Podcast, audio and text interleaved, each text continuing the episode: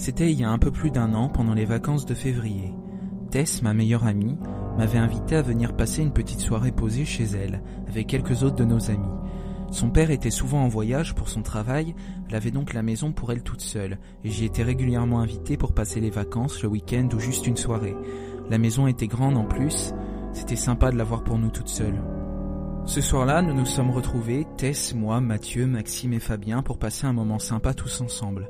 La soirée en elle-même n'a rien eu d'extraordinaire. On a discuté, rigolé en buvant quelques verres, on a mis de la musique fort, un autre avantage de la vie dans une maison plutôt que dans un appartement. Petit à petit, Tess puis Mathieu sont allés se coucher dans les chambres de l'étage inférieur. Je suis resté discuter une bonne partie de la nuit avec Maxime et Fabien, mais on a fini par tomber de sommeil nous aussi. Je suis allé dans la chambre de Tess, avec qui je devais dormir cette nuit-là. Quand je suis entré, la chambre était plongée dans le noir. Les volets étaient baissés et les portes fermées. Tess dormait au milieu du lit et Mathieu de l'autre côté, près du mur. J'ai enfilé mon pyjama, j'ai quand même pris ma place habituelle du côté du lit près de la porte. Les deux autres dormaient déjà, et comme d'habitude, j'étais celle qui mettait le plus de temps à trouver le sommeil. Je me suis allongé, tourné vers la porte, j'ai enfoncé mes écouteurs dans mes oreilles et j'ai fermé les yeux, écoutant de la musique calme à faible volume pour m'aider à m'endormir. Il m'a semblé que je m'étais endormi quand j'ai vu une ombre traverser la chambre depuis la porte jusqu'à l'autre bout du lit. Ensommeillé, je n'avais pas les idées suffisamment claires pour me demander sérieusement ce qu'il se passait. Je n'ai pas eu le réflexe de me retourner pour voir qui c'était. J'ai simplement supposé que c'était Fabien ou Maxime qui venaient voir si on dormait, même si je ne voyais pas pourquoi ils auraient fait ça. Comme je n'ai pas vu l'ombre revenir vers la porte pour sortir, j'ai supposé que je m'étais rendormi et que je l'avais raté. Pourtant, je n'avais pas l'impression d'avoir fermé les yeux. Après ce qui m'a semblé être une éternité, j'ai à nouveau vu l'ombre venir du côté de la chambre auquel je tournais le dos et entrer dans la salle de bain qui était accessible depuis une porte en face du lit, en plein dans mon champ de vision. En toute logique, je pensais que Mathieu s'était levé pour aller aux toilettes, mais je n'avais pas senti le matelas bouger, et l'ombre n'avait pas fait le moindre bruit. Je n'avais même pas vu la porte de la salle de bain s'ouvrir, et aucun rayon de lumière ne filtrait sous la porte. Au bout d'un moment, voyant que Mathieu ne revenait pas, je me suis tourné de l'autre côté du lit pour jeter un coup d'œil. J'ai eu l'impression de recevoir une douche froide quand j'ai vu que Mathieu était toujours dans le lit profondément endormi. Je suis resté quelques instants sans bouger, pétrifié. J'ai lentement tourné la tête vers la salle de bain, mais la porte était toujours fermée sans lumière passe en dessous. J'ai hésité à aller voir, mais je n'en avais pas le courage. J'ai soudain eu peur que cette ombre ne ressorte de la salle de bain. Je ne voulais pas savoir ce que c'était.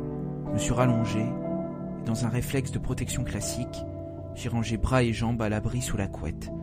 Je me suis recroquevillé contre Tess, le plus loin possible du bord. J'essayais de me rassurer en me disant que c'était simplement Maxime ou Fabien, mais je ne voyais aucune raison pour qu'ils entrent dans notre chambre. De plus, ces ombres étaient trop silencieuses, trop floues, comme immatérielles. Je savais bien que sans source de lumière, je ne pouvais pas les distinguer clairement, mais je sentais que quelque chose n'allait pas. Sans savoir si cela venait de moi ou non, eu l'impression que la température de la pièce avait chuté de plusieurs degrés. J'avais peur, mais je ne voyais pas ce que je pouvais faire. Alors j'ai simplement attendu, sans bouger, en espérant de tout cœur m'endormir pour échapper à cette angoisse. J'ai fermé les yeux et me suis encore plus recroquevillé. Je n'osais pas faire le moindre mouvement, comme si bouger permettait aux ombres de se rendre compte de ma présence. Rien ne s'est passé pendant un long moment. Je commençais à me dire que tout ça n'était que le fruit de mon imagination et que je commençais à me détendre. Quand j'ai entr'ouvert les yeux, j'ai vu les pieds d'une silhouette de mon côté du lit, tout près de moi. Je me suis figé. J'ai fermé les yeux aussi doucement que possible, en espérant que l'ombre n'ait rien remarqué. C'était peut-être une réaction idiote, mais dans les films d'horreur, tant que la victime n'a pas remarqué que quelque chose ne va pas, il ne lui arrive rien. À partir du moment où elle se réveille, où elle se retourne et voit le tueur, il l'attaque. En faisant semblant de dormir, j'espérais être en sécurité. Maintenant, je savais que j'étais incapable de dormir. J'ai eu la sensation d'un souffle froid sur mon visage mais je n'ai pas bougé, malgré ma peur. Je ne sais pas combien de temps je suis resté comme ça, mais ça m'a semblé durer une éternité avant que les premiers rayons de soleil ne filtrent à travers les volets. À travers mes paupières, je voyais qu'il ne faisait plus aussi sombre. J'ai ouvert les yeux, les ombres avaient disparu. Il faisait encore sombre à cause des volets baissés, mais j'ai pris mon courage à deux mains, je suis sorti de la pièce. J'ai grimpé les escaliers à toute vitesse, et une fois dans le salon, rempli de lumière, je me suis senti beaucoup mieux. Rien ne remplaçait la lumière réconfortante du soleil. Tout en me servant un bol de céréales, j'ai réfléchi à ce qui s'était passé cette nuit. À la lumière du jour, je voyais les choses bien différemment. Je me suis mis à rire doucement. J'avais rêvé, c'était évident. J'avais dû alterner les moments du rêve et du réveil, si bien que j'avais fini par confondre la réalité avec mes rêves. Rien de plus.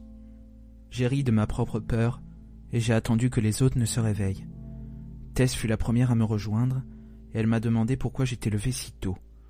Je lui ai raconté ce qui m'était arrivé cette nuit, mais je l'ai vue froncer les sourcils elle m'a regardé avec un drôle d'air. Quand je lui ai demandé ce qui se passait, elle m'a répondu. C'était pas possible. Mathieu et moi on a dormi tous les deux dans la chambre d'amis.